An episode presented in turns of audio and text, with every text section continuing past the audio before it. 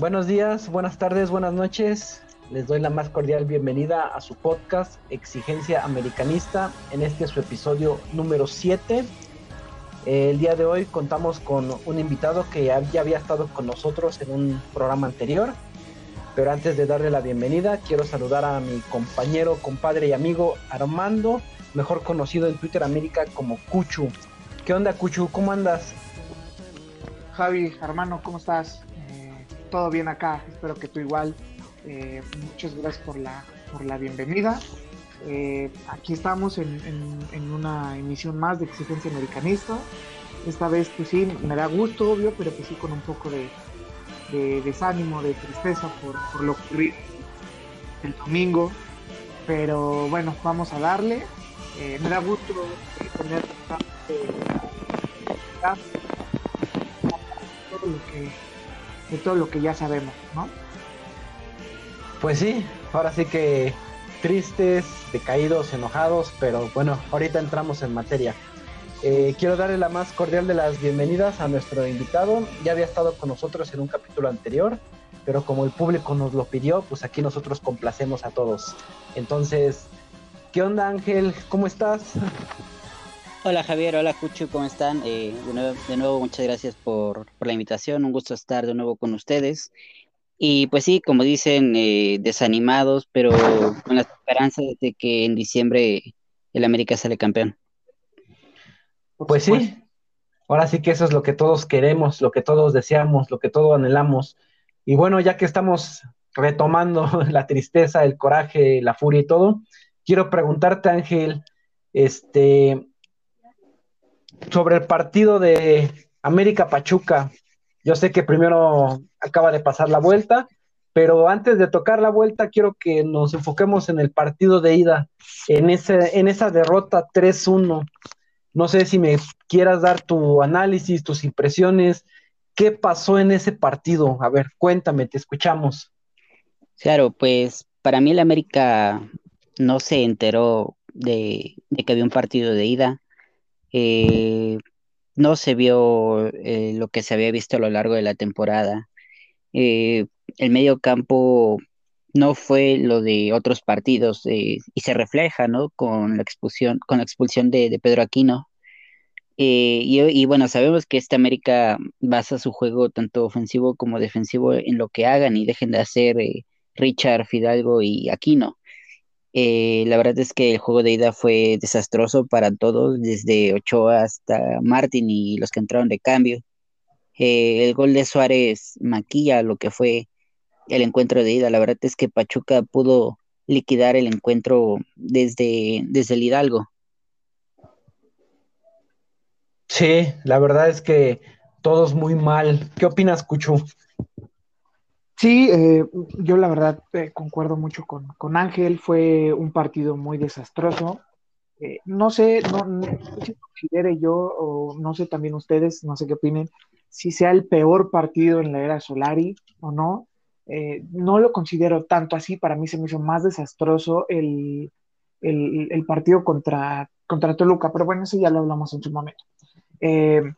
sí, o sea, el partido de ida no, o sea, los jugadores estaban súper sobrados, muy confiados.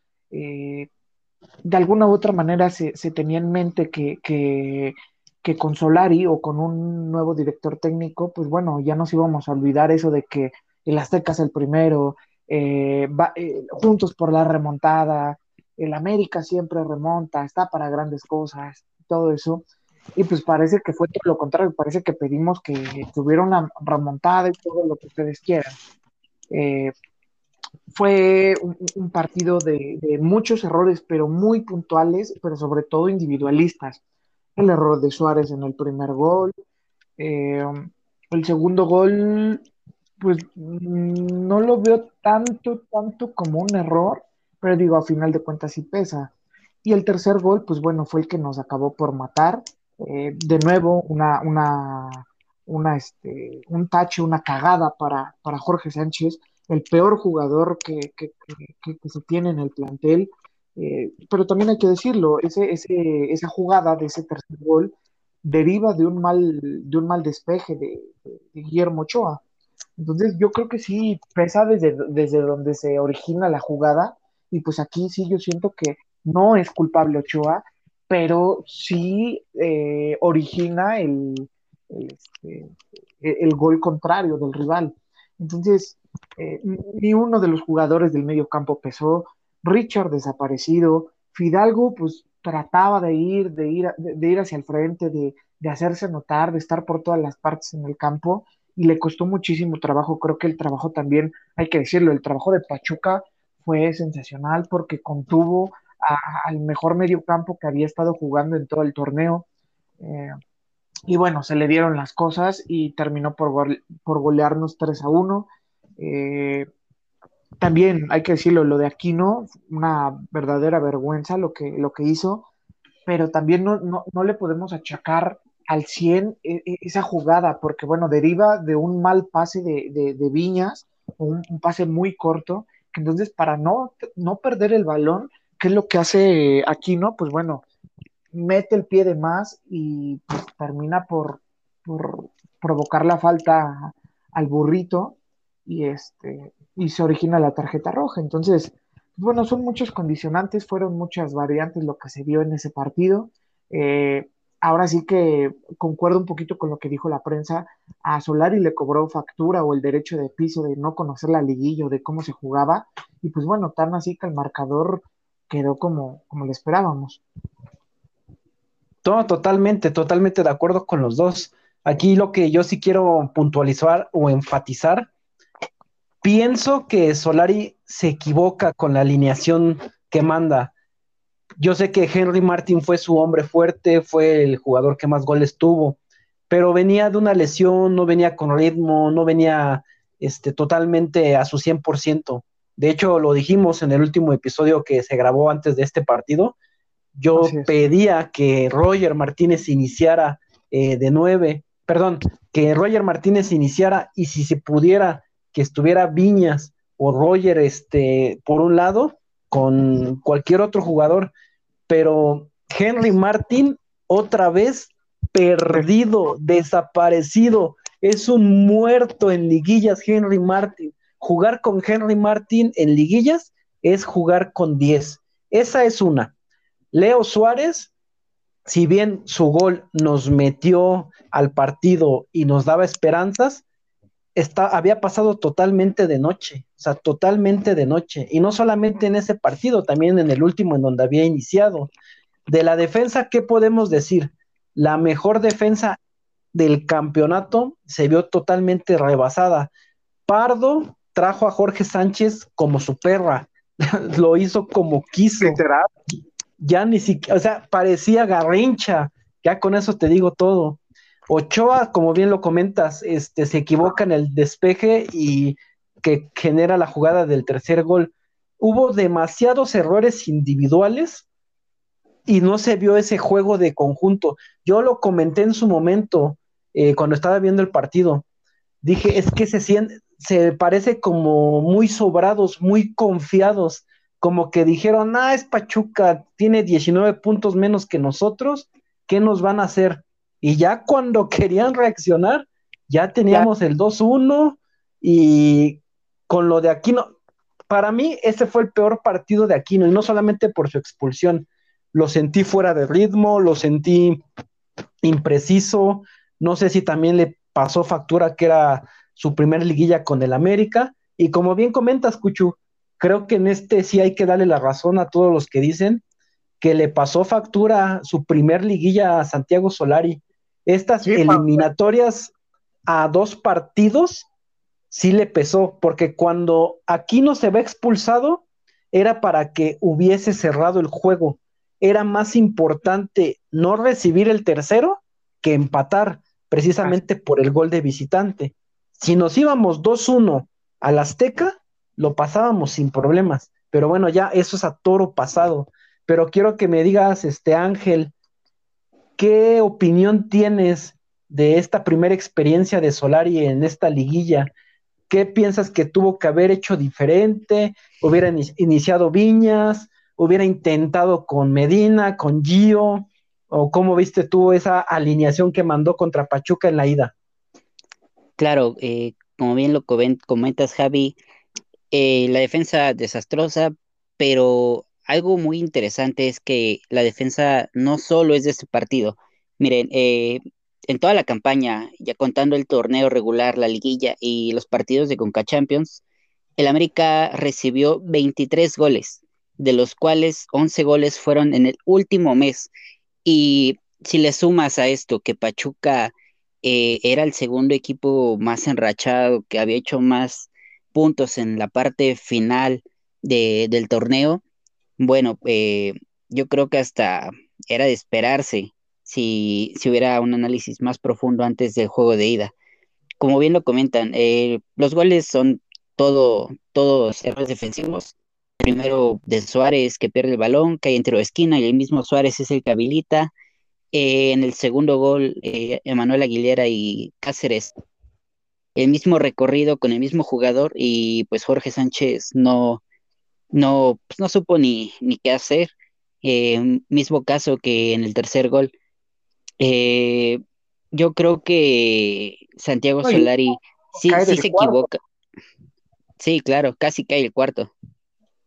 Eh, yo creo que sí se equivocó eh, al no meter a Roger, pero pues tampoco le puedes pedir mucho teniendo a, jugadores como Jorge Sánchez que te van a regalar dos goles en una eliminatoria o el error de Bruno Valdés en el juego de vuelta. Eh, yo creo más bien que el América, sea quien sea el director técnico, tiene que aprender a jugar las idas. Y también tenemos que quitarnos esto de el rey de las remontadas, porque ya nos dimos cuenta de que no somos el rey de las remontadas. Eh, si alguna vez lo fuimos, dejamos de serlo. Eh, remontamos una de cada tres series. Eh, entonces, pues yo creo que, hay que quitarnos este, este calificativo y mejor preocuparnos por hacer un buen juego de ida. Si se puede ganar la eliminatoria desde el primer partido, pues más que genial. Eh, lo único que yo hubiera cambiado en la alineación del juego de ida sí hubiera sido meter a Roger, porque pues Viñas, si bien Henry en liguilla no es efectivo, Viñas también ha tenido un torneo desastroso. Mira, qué bueno, ahorita que comentas eso del mote del rey de las remontadas, por ahí estaba leyendo un dato que subieron a Twitter precisamente, de 28 series donde el América ha perdido la ida, solamente se había podido levantar en siete. Ahorita ya hay que cambiar el número. De 29 series, solamente se ha podido levantar en siete. En 22 no se pudo. Entonces. una, una de cuatro eliminatorias, imagínate. Entonces, yo creo que sí habría que quitarnos ese calificativo.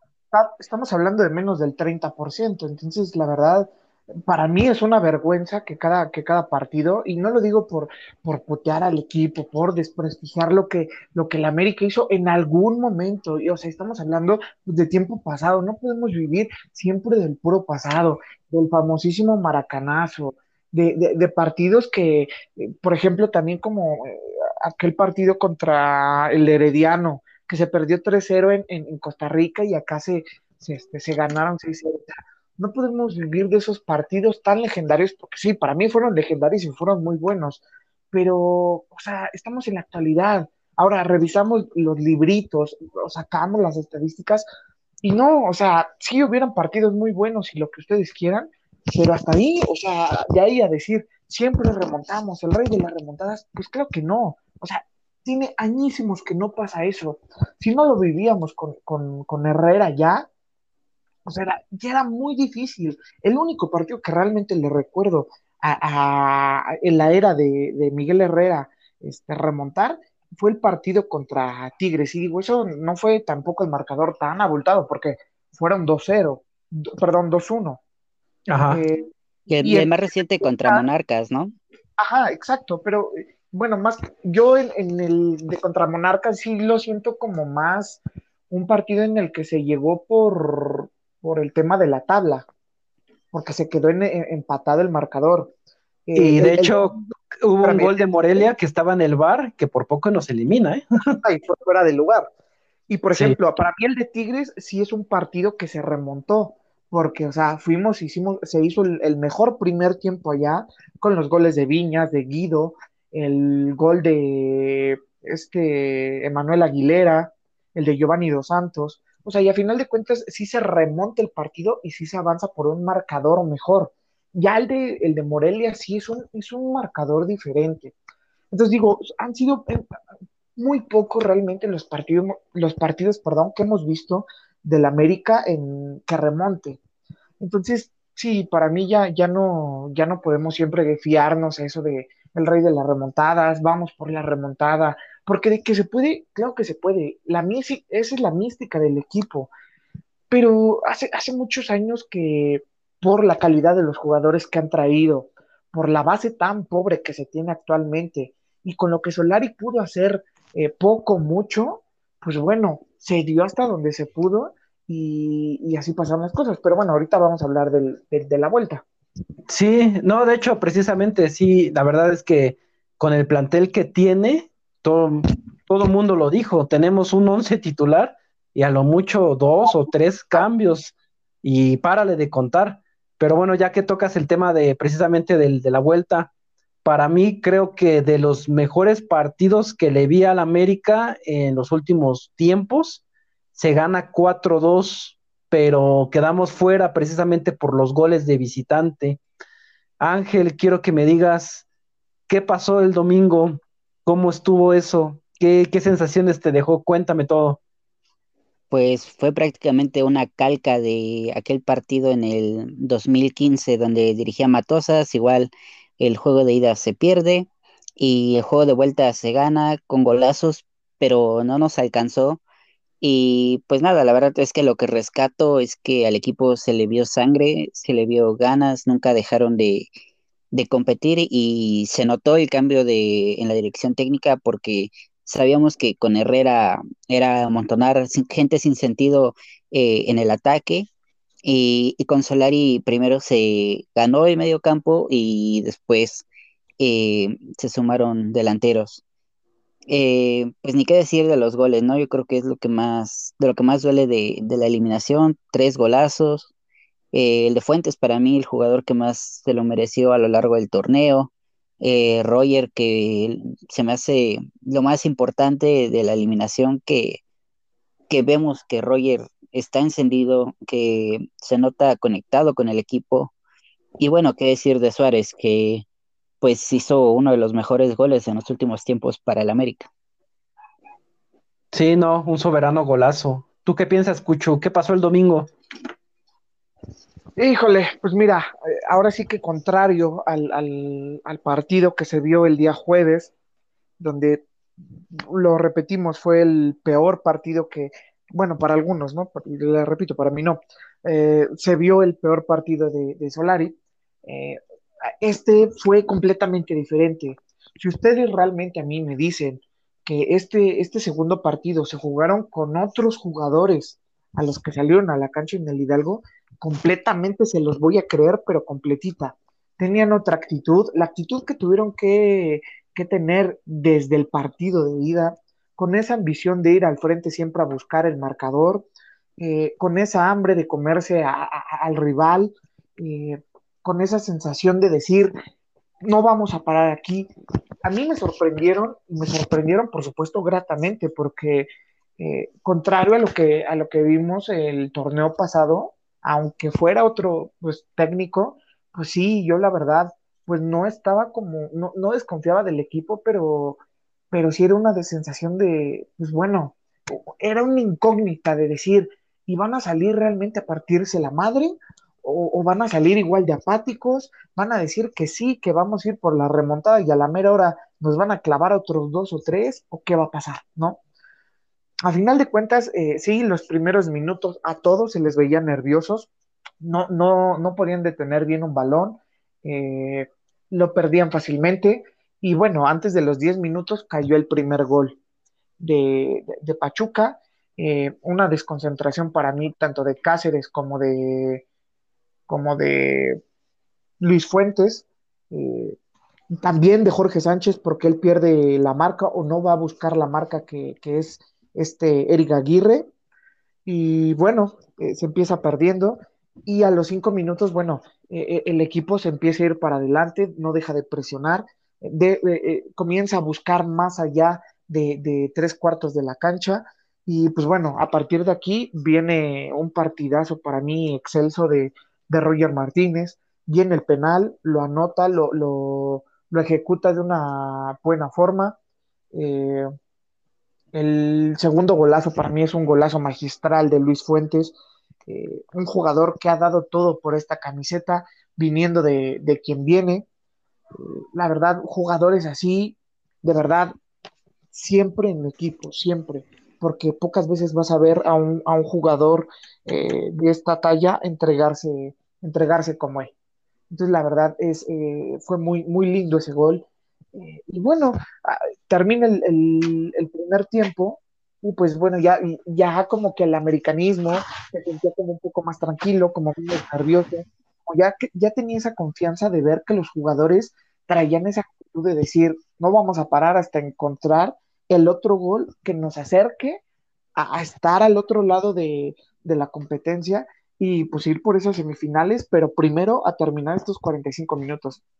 Y sí, eh, los jugadores salieron con todo. A mí me extrañó un poquito esa, esa, esa jugada, bueno, no jugada, es, esa, como, ese movimiento que hace Solari de, mandar a Roger por, por, izquierda y a Laines por derecha, que ya después, o sea, escuchando en la, transmisión era que buscaba que sus, que sus extremos fueran a perfil cambiado. Y bueno, ese golazo de, Roger Martínez, neta, eh, vibró el, Azteca, vibró esa esperanza de, decir, el América remontó otra vez. Entonces, ya teníamos e, e, esa sensación, ese gusto de, de poder pues cantar victoria antes de tiempo y sin embargo, bueno, las esperanzas mueren cuando Bruno Valdés hace pues la cagada de su vida, que para mí es una de las cagadas más eh, estúpidas que, ha tenido ese jugador. De por sí no traía nivel, realmente no entendí por qué lo alinearon. Eh, pero bueno, yo creo que Solari sabe por qué hace las cosas, el por qué eh, mete a sus jugadores o a los que tenga que meter en la alineación nosotros a lo mejor solamente somos pues simples expectantes, pero, pero sí, yo creo que esa, esa jugada eh, o esa estupidez que hace Bruno Valdés, la verdad, terminó por pegar a todo el americanismo, fue una furia contra, contra el jugador, que eso sí, yo no justifico eh, el, que se tenga la furia del, al jugador como se le tiene a Jorge Sánchez eh, me refiero a, lo de, sus familias, ¿no? Que se tengan que meter con su familia porque realmente eso no, me gusta. Pero contra el jugador, pues sí, ¿no? Porque pues es, es profesional. Eh, yo creo que no, no, no, este, no gana dos pesos para, para, hacer ese, esas cosas tan infantiles que yo creo que ni en las filiales del América se ven. Pero bueno, a final de cuentas entra, entra Leo, Leo Suárez, hace un magnífico golazo que igual eso para mí no perdona todo el torneo paupérrimo que, vino haciendo. Eh, pero bueno, hace un golazo, estuvimos a uno solo y estuvo a punto de remontarse ese marcador, estuvo a punto de, que pudiéramos estar del otro lado. Y pues bueno, no se llegó, nos quedamos eliminados. Hubo un momento en el que también pensé que era un suicidio para el América el, el quedarse sin contención. Y pues bueno, realmente me quedé pero súper equivocado me cayó la boca Solari porque esos cambios yo creo que todavía ayudaron a, que si de por sí el América iba eh, a tres cuartos de la cancha, o sea, el América ya era completamente dueño de todo el, de todo el campo. No dejaba salir a Pachuca, eh, tuvo muchos al frente y bueno, lamentablemente, les repito, pues no alcanzó. Eh, así pasan las cosas. yo creo que todos nos quedamos con una buena sensación de, de Solari de su primer torneo.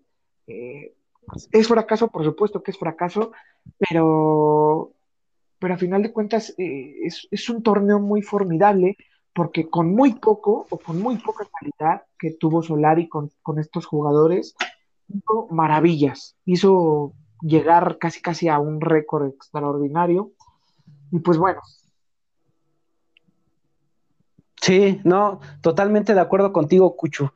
O sea, prácticamente le sacó este oro a las piedras porque ves a los jugadores, ves la banca y dices, no, pues cómo es que llegamos a los cuartos de final. Que este, este último partido del América yo sí lo quiero igual dividir haciendo dos tiempos. Yo sí creo que se equivoca al alinear a Bruno Valdés, que si bien eh, Aguilera no lució en el partido de ida, la dupla Cáceres-Aguilera había sido la que en teoría había jugado mejor durante el torneo. Así como le respetó a Henry Martin ese sitio ganado en el torneo, yo pienso que era para que hubiera respetado la dupla Cáceres-Aguilera en esta vuelta. Pero bueno, ya a toro pasado, como dicen, es muy fácil hablar. El primer gol, como bien lo comentan, se lleva muy fácilmente a, a Cáceres, este Romario Ibarra, y nos clava el primero. Cuando nos clava ese gol, te estoy seguro que un 40-50% de americanistas, y nadie me lo va a contar porque yo lo leí en Twitter, muchos ya daban por muerta la eliminatoria. Había caído el gol y todo el mundo diciendo, no, ya, ya fue, ya fue, aquí quedamos. Pero inmediatamente se vio esa reacción del equipo, esa sangre, ese ADN americanista que empujó, empujó, empujó, pero no a base de pelotazos, no a base de, de Alave María, no, en base de buen fútbol, de toque. De amontonamiento de jugadores. Exacto, o sea, no, no se veía, es quizá al final, ya cuando estábamos desesperados y faltaban cinco minutos, que metió Aguilera para ver si metía una, pero, cuando íbamos perdiendo, sí, no, o sea, de acuerdo, pero cuando nos cae el primer gol, el equipo sacó esa grandeza que lo caracteriza, esa empezó a tocar, a mover, a buscar, Prueba de ello es el penal que pues Roger Martínez este, lo clava. El soberano golazo de Luis Fuentes, que ese gol no se lo he visto a ninguno de nuestros delanteros. O sea, con eso digo todo. Yo sí siento, el gol de Fuentes cayó en el minuto 26 del primer tiempo. Siento que se desperdiciaron 20 minutos del primer tiempo. Era para seguir insistiendo, insistiendo, insistiendo, insistiendo, para que en el primero se le clavara el tercero o hasta el cuarto, pero siento que hubo una etapa de relajación del equipo, como que dijeron, ok, ya vamos ganando 2-1, con eso nos vamos al descanso y en el segundo tiempo le damos vuelta. Empieza el segundo tiempo, lo que bien comentas, Cucho, el cambio de los volantes. Roger Martínez en su selección ha jugado por ese sector y precisamente metió un gol similar a la selección de Argentina. Muy similar. Exactamente, entonces por eso lo puso de ese lado. Cuando cae el gol de Roger Martínez, algo dentro de mí dijo, híjole, este gol hubiera caído unos 15, 20 minutitos más tarde. Y les voy a decir por qué. Porque cayó el gol y eh, faltaba un mundo de partido. Y dije, no, estos cuates se van a echar un poquito para atrás, Pachuca nos va a empujar, nos va a empujar, y quieras o no. Y dicho y hecho, Pachuca empezó a atacar, empezó a atacar. Lo de Bruno Valdés, la verdad, no tiene madre, no tiene nombre. Yo lo puse en mi Twitter y lo sostengo. No tiene ni debe de seguir en el Club América, por más que se enojen los que lo defienden a capa y espada, que dicen que un error lo cometemos cualquiera. Y sí, tienen razón, pero no un error de esa clase, o sea, no te barres con las manos así. Hasta por ahí leí un tuit muy suspicaz y que decía, ojito con esa mano de Bruno, porque él era de los preferidos del técnico anterior y cosas así. Entonces, no me voy a meter en eso porque a mí no me consta, pero su error sí fue demasiado estúpido. los cambios casi son. Pues yo tampoco, pero como no hay pruebas, pues no puedo afirmar contundentemente de que lo hizo a propósito. Los cambios de Solari, como bien lo dijiste, Armando, o sea, acomodó al equipo para seguir atacando sin desajustarse atrás. Y esto que sacó prácticamente a Fuentes, a Náveda, pero reacomodó a sus hombres. O sea, acomodó a todos para que no se perdiera una estructura. Se quedó Laines de lateral por izquierda, se quedó Richard de contención y el equipo seguía atacando. Y algo que yo decía cuando estaba viendo el juego en vivo, de cuatro centros buenos, ninguno le cayó a Viñas, todos le cayeron a Córdoba. Dije, con que uno de esos centros le hubiera caído a Viñas, se hubiera clavado ese quinto gol. Pero bueno, ya. El golazo de Luis Suárez, de Luis Suárez, ¿eh? ya, ya, ya, ya quiero traer de Barcelona acá. El golazo de Suárez, este, pues igual le dio esperanza porque faltaban 20 minutos. sí, o sea, un soberano golazo que todo el mundo dice, ¿por qué no hace eso más seguido? Pero pues bueno, y ya este, los últimos minutos, la verdad, sí ya metió a Aguilera para ver si buscaba un, remate, los centros, por ahí hubo una jugada de Roger Martínez que Ustari sacó en el poste, que todo el mundo pensó que era gol. Fíjate que la verdad me figura muchísimo a una que a una que tuvo a este Marchesín en unos cuartos de final justamente contra Cruz Azul, que fue un tiro de esquina, un cabezazo y o sea, mantuvo el balón ahí en la mera, en la mera línea, este, este Marchesín el balón, y, o sea, fue muy cardíaco. O sea, vi ese, ese jugadón que hizo este Roger, ese, cabezazo, y se me viene a la mente esa, esa jugada. Sí, no, es que fue un paradón de Ustari, y como lo digo, todos los centros que cayeron al final, ninguno le cayó a Viñas, todos le cayeron a Córdoba, pero bueno, este, quiero que me digas, Ángel, de ese partido, ¿qué hubieras cambiado en la alineación? ¿Qué sientes que pudo haber hecho Solari para poder, aunque va a estar difícil, porque la verdad como juego, el América dio uno de sus mejores juegos en bastante tiempo, pero en tu perspectiva, ¿qué sientes que pudo haber sido diferente? ¿Algún otro jugador, algún cambio? O lo de Henry, incomentable, desaparecido, es un muerto en liguillas. Te escucho, Ángel. Claro, eh, pues sí, yo creo que de entrada eh, le daría eh, cambio a, Bruno Valdés por, por Aguilera. Como bien dices, si le respetó la titularidad a Henry que vino haciendo en todo el torneo, lo coherente era que lo mismo hiciera con Aguilera en vez de darle entrada a Bruno Valdés. básicamente eso. comentaban que el primer gol no sé si se acuerdan del gol que, León hizo en temporada regular, que nos lo clavaron a los 30 segundos. Mm, creo que sí.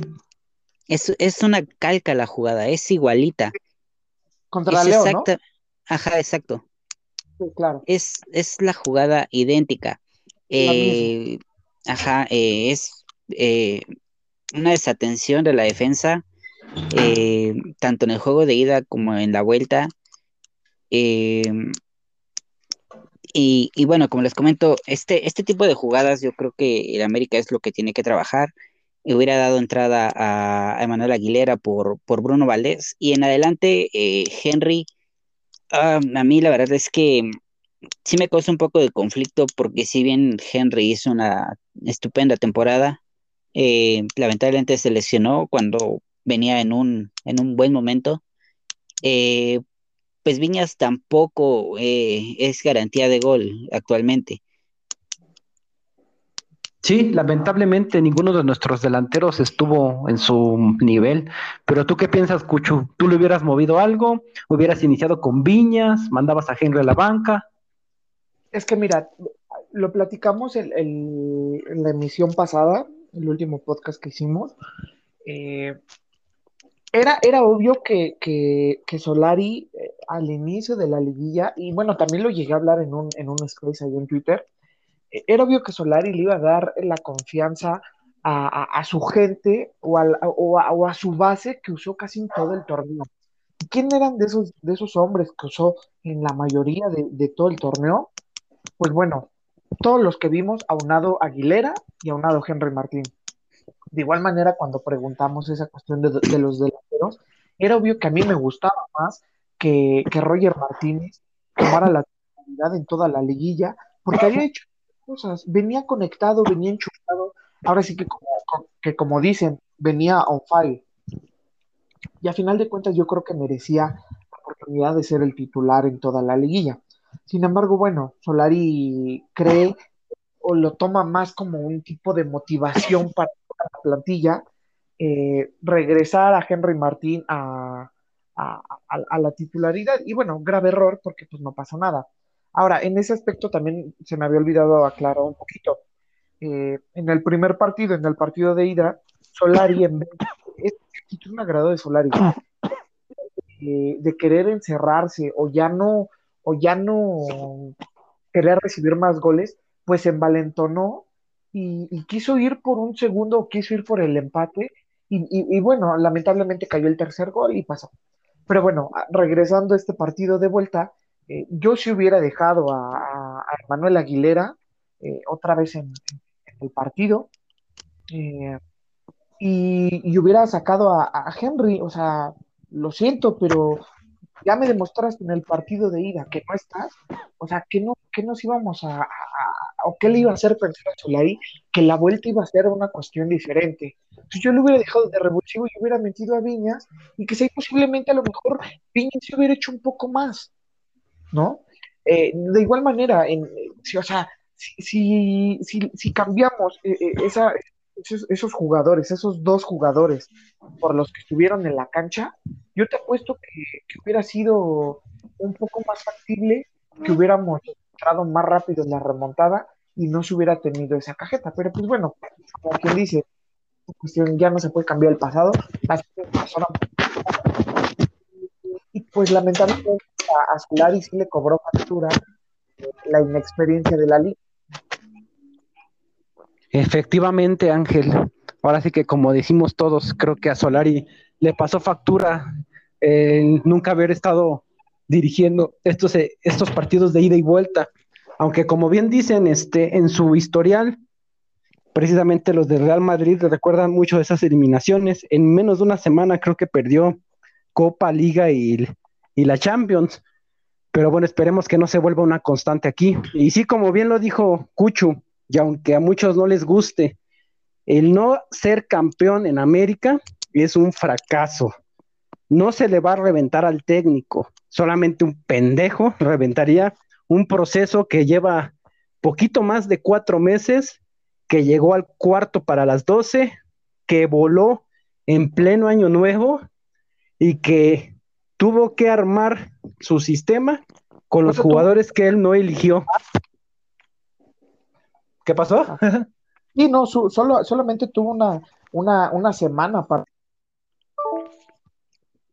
Sí, evidentemente, solamente tuvo una semana para, para preparar lo que fue el torneo. Entonces, con más razón, pues sí sería como que muy estúpido reventar a Solari. ¿O tú qué piensas, Ángel? Claro, Javier. Eh, como comentan, pues Solari llegó eh, previo a la primera jornada, eh, dirigió en el banquillo hasta la jornada 2. Para mí el trabajo en general de todo el equipo fue bueno, eh, fue más de lo esperado porque todos esperábamos un torneo de reestructuración, de cambios, un proceso lento. Varios al inicio de la temporada comentábamos que si entrábamos a la liguilla bien, pero pues obviamente en este club, si no se gana el campeonato, es un total fracaso. Eh, como les comento, para mí el América hizo un, unos, tuvo cuatro meses excelsos de un estupendo trabajo. Claro que hubo algunas desatenciones, como en el partido contra el Atlas, eh, pero para mí el trabajo que el América hizo en el último mes eh, fue, fue bastante malo. De hecho, creo que el equipo fue de más a menos, justamente en la peor etapa del torneo. Claro, como les... Ah, sí, perdón, sigue Ángel, sigue. Claro, claro, como les comentaba hace un ratito, eh, de 23 goles que el América recibió en todo el torneo, en todas las competencias, 11 fueron en el último mes, o sea, la mitad en el último mes, y eso que quitando los tres de, del Atlas. No, es que ese dato es muy poderoso, o sea, prácticamente en el último mes fue cuando el rendimiento del equipo se vino para abajo. Pero a ver, ahora sí, Cucho, te seguimos escuchando. Pues mira, era rápido lo que decía. Eh, pues solamente Solari tuvo pues una semana de preparación. Eh, fue preparación de un partido previo al debut del equipo en el, en el año. Eh, conocer a esos jugadores. Realmente, pues, independientemente del tema que, que él le gusta o que él use, o, la metodología que él use, ya sea ofensiva, defensiva, un poco de ambas, no sé. Pues bueno, era cuestión también de plantel, ver cómo trabajar con ellos, eh, ver quién le funciona, ver quién no, ver quién tiene nivel. ver quién realmente, o sea, no trae. Y eso fue lo que pasó. A final de cuentas, eh, su, partido debut, que pues su debut fue hasta Monterrey, pero pues, realmente él dirigió desde afuera de, la, del banco de la dirección técnica, pero pues se terminó ganando el partido contra Monterrey por una estupidez o una supuesta mano con penal y, se, y se pierde. Y desde ese entonces hasta la fecha, o bueno, hasta los últimos partidos, hasta el Toluca se logró ganar, eh, siempre con, algunas sorpresas, con algunas eh, variaciones, con, algunas subidas de nivel de algunos, otros de algunos jugadores, de otros que realmente no daban una. Y ahí Solari empezó a ver, empezó a diagnosticar cuál era el error.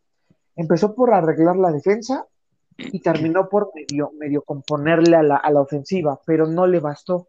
Fue tanto que por eso fue que trajo a, a un jugador que era de su confianza, Álvaro Fidalgo. A final de cuentas, hoy Álvaro Fidalgo es pieza clave para el esquema de Solari. Entonces, lo único que, que, podemos decir es que sí, fue un grandísimo torneo de Solari. No se le puede reventar, no se le puede eh, decir que, él tuvo la culpa porque viene con, menos de seis meses eh, de conocer a todo su equipo, hoy ya tiene un diagnóstico de lo que quiere, de lo que necesita y de jugadores que ya no van a continuar en el club, ¿no? Eh, entonces, eh, para mí, pues fue un torneo muy bonito, fue un torneo de ensueño, fue un torneo de una ilusión tremenda por, por ver una reivindicación del club después de cómo nos tenían secuestrados. Y bueno, mm. hoy ya no nos queda más que resignarnos, eh, eh, ver lo que viene, ver las vísperas a futuro, eh, pero sin embargo tener la, la, noción de que con Santiago Solari el proyecto pinta para cosas buenísimas. Muy buenas, diría yo. ¿Tú qué este, conclusión tienes del torneo como tal, Ángel? ¿Qué te pareció el torneo del Club América? Claro, como bien dice Cuchu, eh, Solari, eh, como manda el librito, armó su equipo de atrás para adelante. Empezamos a ver la misma defensa del torneo pasado, pero ahora sí trabajada, ordenada, sólida. Eh, después comenzamos a ver un, un medio campo muy bueno con la incorporación de Aquino y la competencia que Naveda que dio un partido de vuelta extraordinario contra Pachuca, eh, le trajo al equipo un Richard que ahora se sentía más en confianza y él mismo lo dijo, eh, con Aquino eh, cuidándole las espaldas. Y bueno, qué decir de la incorporación de, Álvaro Fidalgo, ¿no? Una grata sorpresa lo que ha traído el español al Club América. Un Córdoba que se vio más maduro, un Laines que si bien es impreciso por momentos, eh, yo creo que el sacrificio que hace es sumamente importante.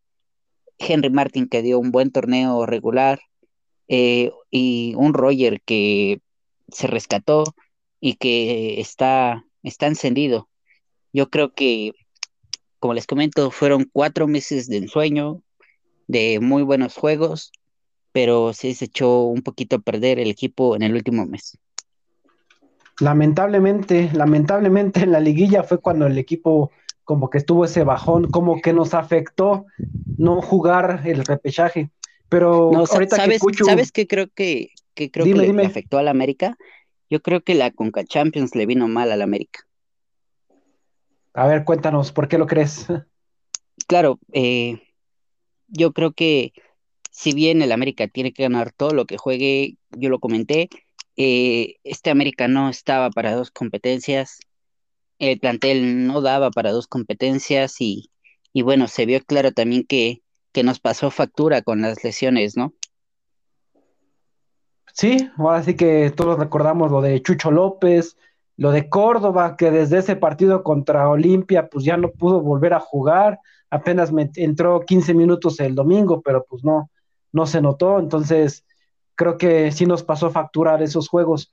Pero ya que Cucho sacó el tema de, la planeación, de lo que se viene, pues ya ven que ahorita está muy calientito todo el humazo de bajas, de altas, bueno, las bajas que prácticamente ya son un hecho, y digo prácticamente porque del dicho al trecho, ya saben, del dicho al hecho, perdón, hay un trecho, podemos despedirnos de Nicolás Castillo, de Giovanni Dos Santos, de Jordan Silva, de Alan Medina, y por ahí andan diciendo que también Nicolás Benedetti se nos va.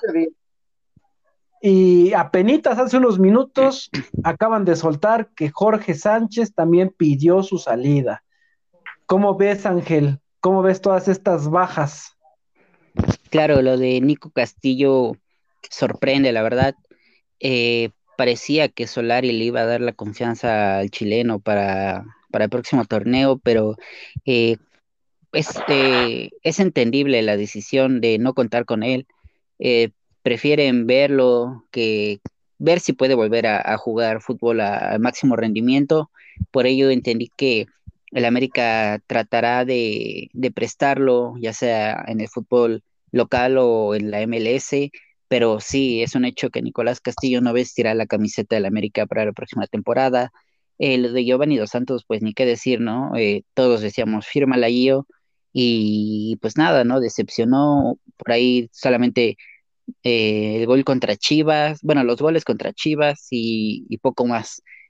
Sergio Díaz, que pues ni quien se acuerde de él cuando, cuando se vaya. Jordan Silva, que tuvo, tuvo buenos minutos los, los poquitos que jugó. Eh, Benedetti, ni qué decir, ¿no? Otro colombiano que nada más vino a, a robar, solo que a él no se le recrimina tanto, no sé por qué, pero pues nada más vino a robar, lesionado a cada rato. Eh, y pues bueno, la verdad es que lo que dices de Jorge Sánchez, ¿no? Que pidió su salida. Eh, se dice que es por, por exceso de, de, presión de la afición y pues nada, ¿no? Obviamente aquí no se solapa a los jugadores, aquí la afición tiene memoria y pues nada, yo creo que es lo más sano tanto para el jugador como para la afición que, que Jorge Sánchez busque otro equipo para la próxima temporada. Correcto. Ay, me faltó mencionar un. Por ahí soltaron que Ochoa salía, pero no, eso es. Es más fácil que vendan, que vendan las novelas de Televisa a otro país a que Ochoa salga de la América, al menos en este momento. Claro, claro, y qué bueno que lo dices, porque precisamente eh, lo que se hablaba es que Camilo Vargas llegaba a la América y Ochoa se salía, iba a tomar la, oferta que tenía en la MLS, pero no, yo creo que Ochoa eh, el próximo torneo volverá a vestir de azul crema, ya que eh, Camilo Vargas apunta hacia, hacia Monterrey. Se habla de un triple intercambio por Hugo González, Aqueloba y Dorlen Pavón. Efectivamente, y Ochoa no se va hasta que nos haga campeones, campeones de Conca y campeón mundial. ¿Cómo ves, Cuchu, todas las bajas? Giovanni, Castillo, Díaz, pues Silva, Benedetti, Medina. Mira, hay que poner una cosa en contexto primero. Antes de realmente hablar y decir o confirmar bajas, las únicas bajas que el club tiene oficiales son Sergio Díaz y Giovanni Dos Santos. Lo de Alan Medina, lo de Nico Castillo, lo de Benedetti, eh, lo de otros jugadores solamente es en puro rumor. Exacto. Entonces, yo siento que en este aspecto sí no podemos darlos por hecho, porque realmente hasta no ver los anuncios oficiales no puede pasar. Eh, ¿Por qué lo digo? Porque, pues sí, ya vimos hace rato que, la directiva le anunció al chileno que ya no va a continuar. Pero bueno, no sabemos si ya no va a continuar definitivamente en el equipo o si lo va a prestar para que tome, pues no sé si ritmo o ver si todavía puede jugar. ¿Por qué? Porque todavía Nico Castillo tiene un año y medio de contrato. Entonces, dudo mucho que le vayan a, a, rescindir el contrato, porque pues son mucho, es mucho dinero. Y si no lo hizo con Roger Martínez, dudo mucho que lo vaya a hacer con Nico Castillo. De Alan Medina suena que, pueda irse a, a, préstamo a Necaxa.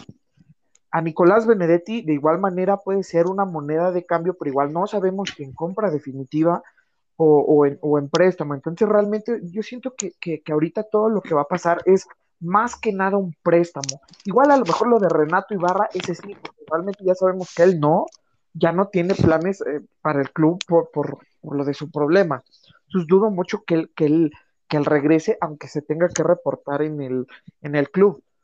Pero eso sí, al, menos, al menos yo, eh, pues yo no veo mal, o sea, sí me, pudiera, porque se esperó mucho de, Nicolás Castillo, que esperábamos muchísimo de él, que fuera ahora sí nuestro 9, que ya, ya nos hace falta desde hace muchísimo tiempo un killer, y con él teníamos puestas esas esperanzas.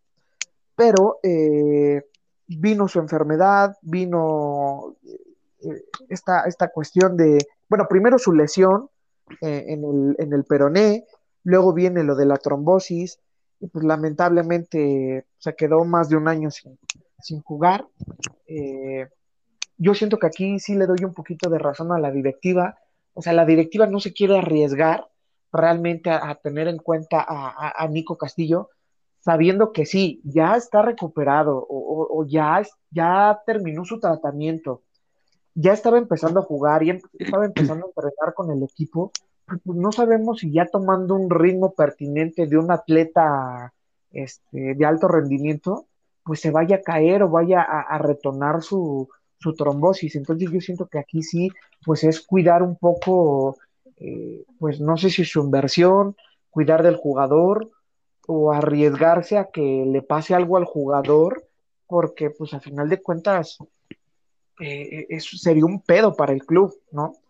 Pero, pero sí, yo la verdad, al menos con, todo lo que está sonando ahorita, pues, pues me da gusto que, quieran hacer limpieza. Lo único que yo pido es que Santiago Baños, lamentablemente este cabrón va a seguir en el equipo. Yo lo único que pido es que Santiago Baños le permita a, Solari hacer el equipo a su gusto. Ya vimos que Solari no, no, no se ve de, de, pedir jugadores de renombre, pedir jugadores bomba, ¿no? Ya vemos que, que Solari le gusta la juventud, le gusta tener sangre fresca, entonces eso me da gusto a mí. Y yo lo único que pido es que eh, Santiago Baños o Juan Valcarcel o, el patrón, no sé, le permita hacer eh, y diseñar a su gusto, a su plantilla, porque a final de cuentas, de aquí en adelante, al que se le va a exigir resultados concretos es a Solari. ¿Por qué? Porque él tiene que diseñar su plantel a su gusto. Pero sí también, o sea, le traen jugadores que del Puebla, que del Atlas, que de Tijuana, y no por demeritar a los jugadores, pero si realmente no son jugadores que cumplan con las condiciones que pide Solari, yo no le veo ningún caso que lo traigan. Tal es el caso con Alan Medina. Santiago Baños se esforzó horrores, se tardó casi tres meses, incluso dio uno de nuestros mejores canteranos, o de fuerzas básicas, como lo quieran llamar. Y pues bueno, hoy Alan Medina no vale madre, y Jared Ortega, la verdad, está siendo un buen jugador en Toluca y se le está rifando. Entonces, por ahí yo no veo mal el préstamo de Alan Medina, no veo mal el préstamo de, Nico Castillo, no veo mal un posible préstamo también de Nico Benedetti, sin opción a compra, que les permitan seis meses jugar en otro, con otro estilo, con otra forma de juego, hasta en otro estado, y posiblemente ya en seis meses eh, pues analizan si, si, si pueden regresar al club o si el plan no los venden. Para, al menos yo, creo que eso sería lo más sano. Y también para que Solari traiga la materia prima de su gusto y, ya vemos más adelante. Eh, sobre, igual, eh, hace rato estaba viendo una, un tweet de Oscar Flores, le, mando un saludo, un periodista también, que dice que con información de Gibran Araige Aguilera le restan seis meses de, contrato, por lo que va a seguir. Para mí es lamentable porque realmente se le debe de vender y es, y es tener muchísima defensa extranjera eh, y, ocupan una plaza que la podemos ocupar en frente de ofensiva. América va a buscar pues cuatro refuerzos, ahorita vamos a hablar de las altas, eh, que son pues dos defensas, tanto lateral izquierdo como central. Aquí también a fuerzas se necesita un lateral derecho y pues dos por delante. ¿Quiénes son esos dos por delante? Bueno, pues los extremos. Hay ofertas por Roger Martínez, pero pues no va a haber nada aún. Las ofertas, pues lo sabemos, que es Boca Juniors. Y pues bueno, las prioridades es que los, pues, refuerzos sean mexicanos, pero yo no, yo no de, eh, que los jugadores de ofensiva puedan ser extranjeros. Igual ahorita hablamos de ellos. Efectivamente, mi estimado Cuchu, como bien lo dices, las que ya son confirmadas son las que terminan contrato, que son Giovanni, que son Sergio Díaz y que son Jordan Silva. Lo de Nicolás Castillo, como lo soltó John Sutcliffe y como pues es de todos conocido que es muy amigo del futbolista. Quiero pensar que pues, también ya prácticamente un hecho. Y eh, fue el mismo Gibran Araige el que soltó lo de Nicolás Benedetti.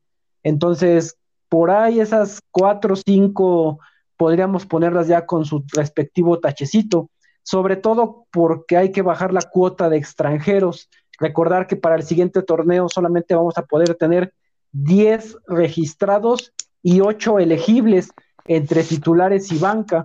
Entonces, esos movimientos de Salvador Reyes de Puebla y demás cuestiones, creo que van por ahí porque hay que reducir la cuota de extranjeros y con las plazas que van a dejar Giovanni y Nicolás Castillo, se va a poder traer esos refuerzos al ataque. Esos refuerzos al ataque precisamente son los que han estado sonando últimamente. Cristo González, el famoso Fancho, Funcho, ¿cómo dice que se llama Cucho? Bueno, se llama Francisco, pero le dicen Franchu. Franchu, por ahí leí también que Rigoni, por ahí andan pidiendo a Brian Ocampo, están sonando varios futbolistas, pero aquí la cuestión es clara, que sea pedido de Solari, así sea un jugador desconocido, pero que Solari lo conozca. ¿Tú qué opinas, Ángel? ¿Qué zonas del campo hay que reforzarnos? Claro, y como lo hablábamos eh, en el capítulo en el que tuve el honor de compartir micrófono con ustedes, en las laterales eh, son prioridad, buscar un extremo más explosivo y si se puede un centro delantero, pues qué genial, ¿no? Ah, y también reforzar la, defensa central porque eh, pues ni Cáceres, ni Aguilera, ni Valdés son líderes eh, en la defensa, ¿no? Si, si bien Bruno era un líder, hoy trae un, un nivel tristísimo y como comentaba, ¿no? Lamentablemente estamos sufriendo por defensas, pero dejamos ir a Jared Ortega, dejamos ir a Aldo Cruz. Entonces, para mí sí es indispensable eh, cuidar la parte defensiva y, y sí traer un, ofensivo que, que haga bien las cosas. Precisamente, y por eso es que ha estado sonando mucho este famosísimo Cristo. ¿Tú cómo ves, Cucho, estos posibles refuerzos que están sonando? Pues mira, eh, yo incluso yo, yo lo había comentado cuando recién sonaba, no, o sea, no, no decir yo di la exclusiva, pero yo sí escuché por otras fuentes eh, ajenas a, Twitter. Eh, tampoco me voy a basar en mismo el águila, porque ese güey es un pendejo. pero yo la nota la vi en otro lado, que, que o sea, ya, ya sabíamos de Cristo, pero no sabíamos del otro jugador, y bueno, donde vi donde me dieron la noticia, pues sí, era el, otro jugador que, andaba en, una lista como de posibles candidatos, era Jaime Giovanni. Eh, sí concuerda muchísimo con, las peticiones que requiere Solari, que en este caso es tener eh, jugadores de ofensiva, extremos más que nada, eh, un, un mediapunta y, un delantero. es obvio que necesitamos reforzar toda la defensa, lateral, lateral derecha, este, la central, y pues a lo mejor de la lateral izquierda, a lo mejor lo único que se necesita es un buen revulsivo, porque realmente Fuentes es, es, un inamovible y ha dado unos grandes partidos con el América, pero pues también hay que decirlo, o sea, Fuentes no va a ser eterno para, para, para el club. Eh, sí, yo no tengo duda que la defensa va a ser conformada ya más por mexicanos o va a estar más mexicanizada que nada, lo cual me da, me da mucho gusto. Y adelante yo creo que es donde se van a utilizar más las plazas de extranjero, ¿no? Todo lo que es medio campo y, la zona, la zona este, ofensiva. Eh, a mí me concuerda mucho que pueda llegar eh, Cristo González, Cristo González, que es un jugador delantero que puede jugar por, por este, como media punta. Y también me suena también el, la posible llegada o, aquel rumor suena de, este jugador Francisco Franchu Fehuilacier, eh, que este jugador... A ver, ¿cómo, cómo, Cucho? ¿Cómo estuvo? ¿Cómo, Franco qué? Se llama, eh, Francisco, se llama Francisco Fehuilacier. Ay, Checucho, eso es todo. Ajá, síguele. es un jugador de ofensiva que, juega por los extremos. En sí él, porque digo, ahorita lo estoy viendo bien, bien, sí sabía que era un extremo, eh, su posición principal es el extremo derecho, una zona que urge reforzar bastante, y bueno, su posición secundaria pues es el otro extremo, o sea, sí puede jugar a perfil cambiado, lo cual me parece pues extraordinario. Eh, pero sí, eh, lo que es este jugador, Cristo González, Jaime Seoane no me, no, no me podría convencer tanto de él o no podría estar tan seguro que lo lleguen a buscar, porque a final de cuentas ese es un jugador de medio campo, es un medio centro ofensivo, y pues realmente ahorita eh, de medio centro ofensivo tenemos al Cachorro Sánchez y, el Cachorro también es un inamovible de, del esquema de Solari, entonces dudo mucho que vayan a, a, buscar este jugador Seoane, pero sí a quien podrían buscar también es posiblemente a, a Emiliano Rigoni, eh, este jugador que, que, viene sonando para el América desde hace aproximadamente dos años, dos años y medio, que incluso se le, se le relacionó para llegar eh, junto con, con, este jugador, el Cacu Romero Gamarra. No me desagradaría a mí que, que, pudiera llegar Rigoni, pero pues bueno, lo repetimos, ahora sí que eh, Solari debe de saber quién, quién tiene la pauta para llegar, o que si al menos eh, los visores del América le presentaron unas propuestas, pues bueno, él va a analizar y él tendría que autorizar qué jugadores se pueden adaptar a su estilo igual, si no me, si no, este, por poco se me ha olvidado también otro de los jugadores que sonaba es Brian Ocampo, un, jugador muy completo, muy bueno, pero pues que también tiene ofertas de Europa, entonces igual por ahí es una incógnita, pero bueno, yo ahora sí que todo esto lo dejo en, manos y, con toda la confianza a, a Santiago Solari él sabrá lo que se tiene que traer. Y pues bueno, si hay que mandar a préstamo o hay que vender a, jugadores como Benedetti, como, como este, como Nico Castillo, eh, si, si, por ahí tienen en cuenta eh, dar a préstamo a, Leo Suárez, a Viñas, eh, a jugadores que, que realmente Solari no pueda contar con ellos, mira, el respaldo está, por el gran torneo que dio, por los buenísimos números que, le brindó al club y para mí debería de tener el, panorama abierto eh, para, para traer lo que, él, lo que él quiera. Y la ventaja de todo esto es que prácticamente se tienen dos meses para el inicio del siguiente torneo. Hay tiempo de sobra para planear, para Santiago Baños y pues ya sabemos que con él no sabemos qué esperar. No, bueno, pero pues ya si en dos meses no hacen los movimientos es para que se largue patitas a la calle.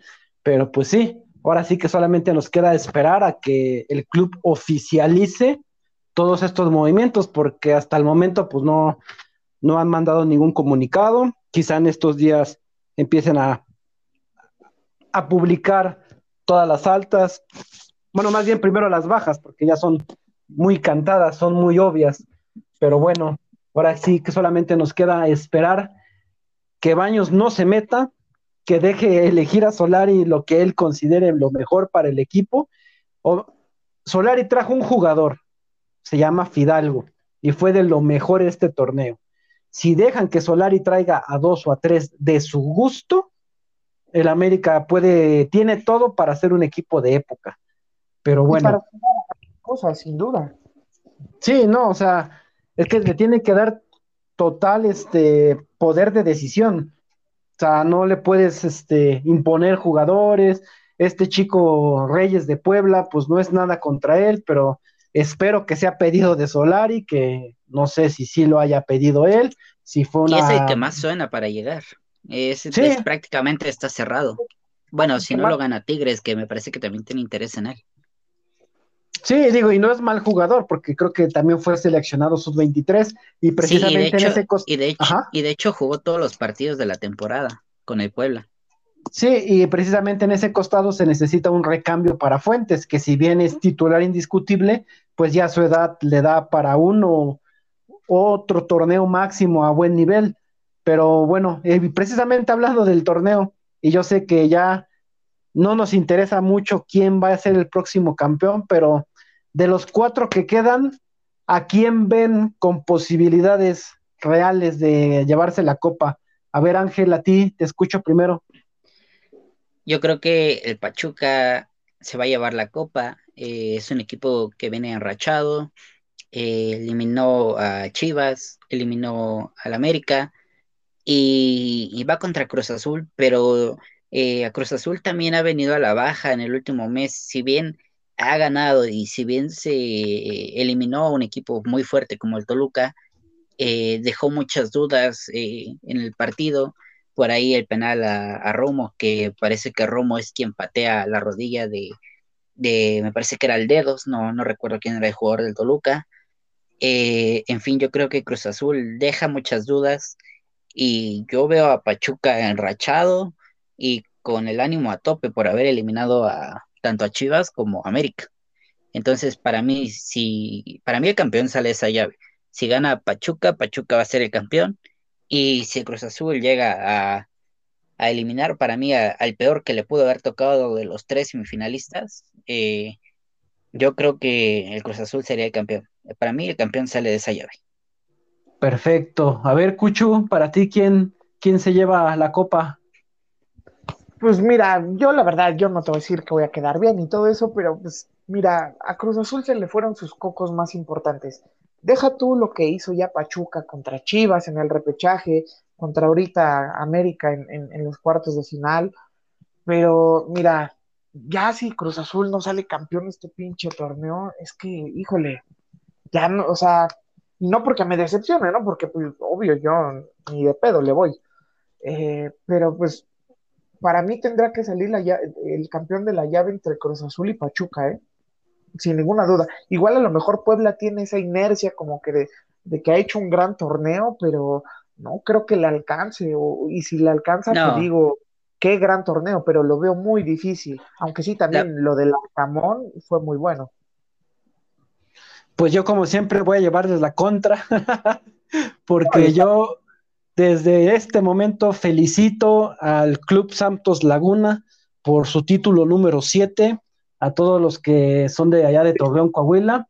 Quiero darles mi, más sentida felicitación porque dentro de 12 días van a estar levantando la copa. Este es el equipo que a mi gusto está jugando mejor.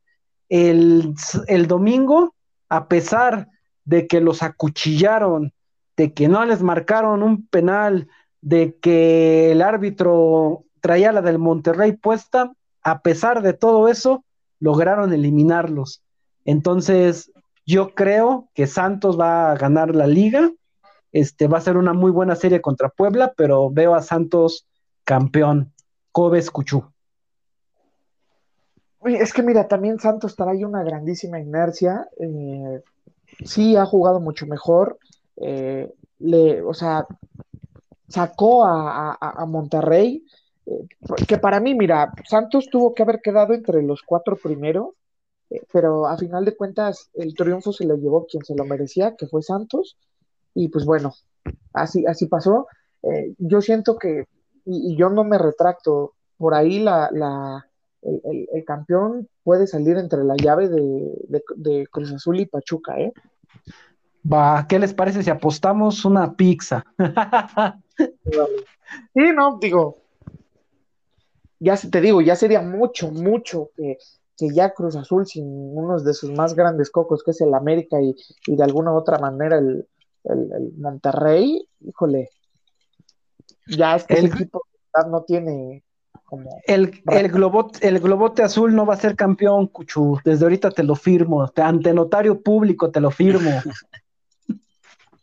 pues sí, también conocemos la capacidad de ese equipo, así que, pues bueno, a ver qué pasa. Bueno. Sí, la verdad, la verdad es que yo creo que yo creo que Pachuca sí los elimina.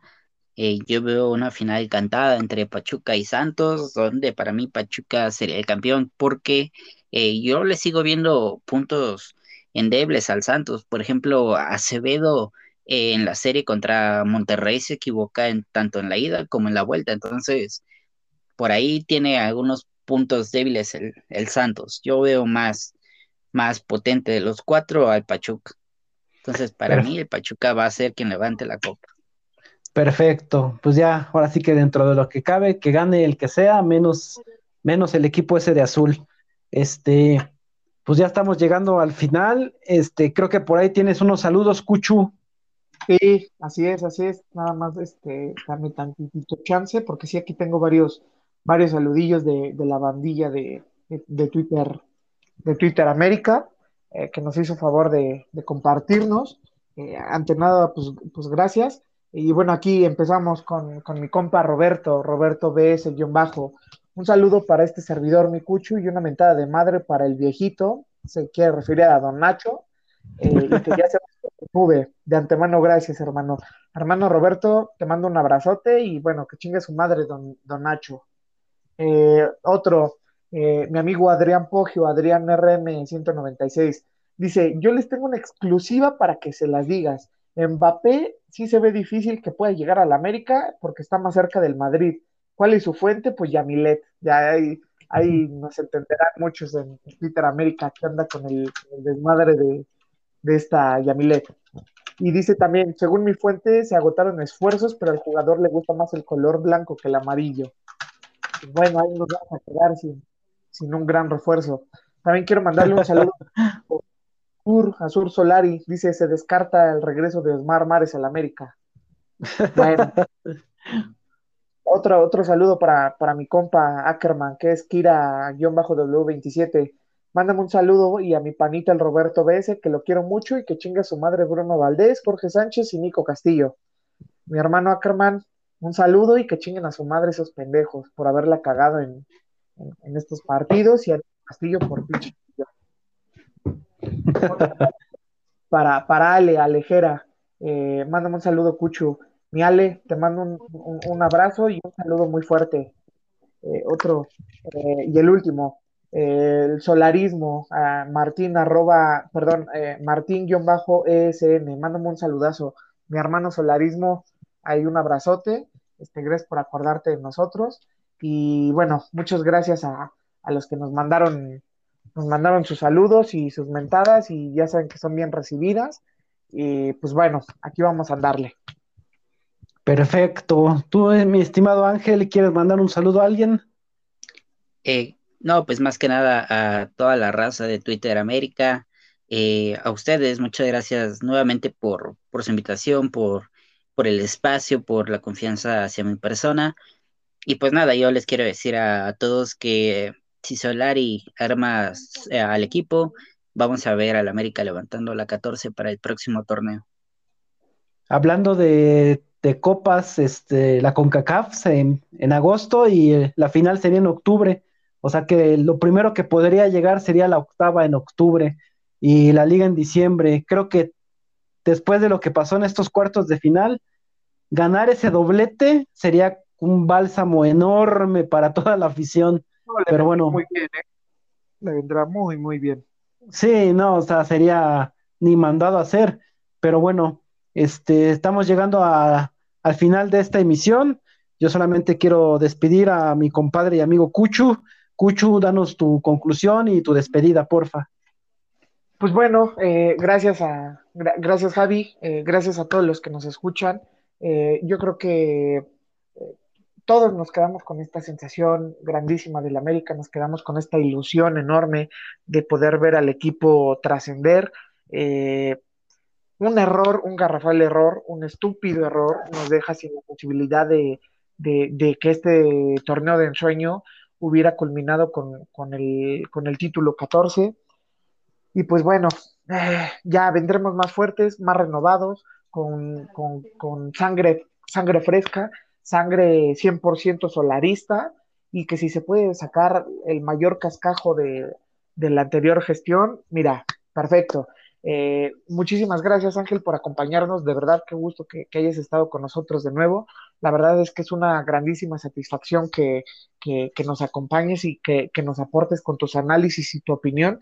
Siempre va a ser bien recibida aquí en, tu casa y que sabes que tienes los micrófonos abiertos para cuando quieras eh, volver a, estar con nosotros.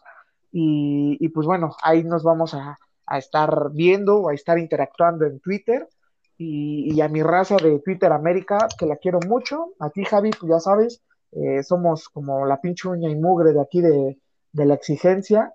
Eh, vamos a seguir. Eh, no sé qué vaya a pasar con el equipo, con las altas, con las bajas. Yo solamente espero que, que, venga lo mejor para el club y, que siempre vamos a estar con el equipo, pase lo que pase. Exacto, mi estimado Cuchu, pase lo que pase, somos americanistas a muerte. Pues quiero darte las gracias, Ángel, por aceptar la invitación, que este es tu podcast, tienes los micrófonos abiertos cuando quieras regresar, siempre va a ser eh, acertado escuchar tu opinión, tu análisis, tus comentarios. Muchísimas gracias, Ángel. No, al contrario, gracias a ti, Javi, gracias a ti, Cuchu, por eh, permitirme estar en este espacio. Me, es grato eh, compartir la opinión con ustedes y, como siempre, ¿no? Respetando esta exigencia americanista que, que todos deberíamos tener, porque en este equipo no se solapa a nadie, ni porque haya tenido buenos torneos anteriores, eh, como en el caso de Bruno, ¿no? Que, que, como bien lo dicen, un error nos quita esa sensación rica que habíamos tenido durante todo el torneo, pero pues ni modos, ¿no? Así es el fútbol. Y pues esperemos que eh, próximamente la América levante la copa. Nuevamente, muchas gracias por, por la invitación y por escucharnos. Perfectísimo, mi estimado Ángel.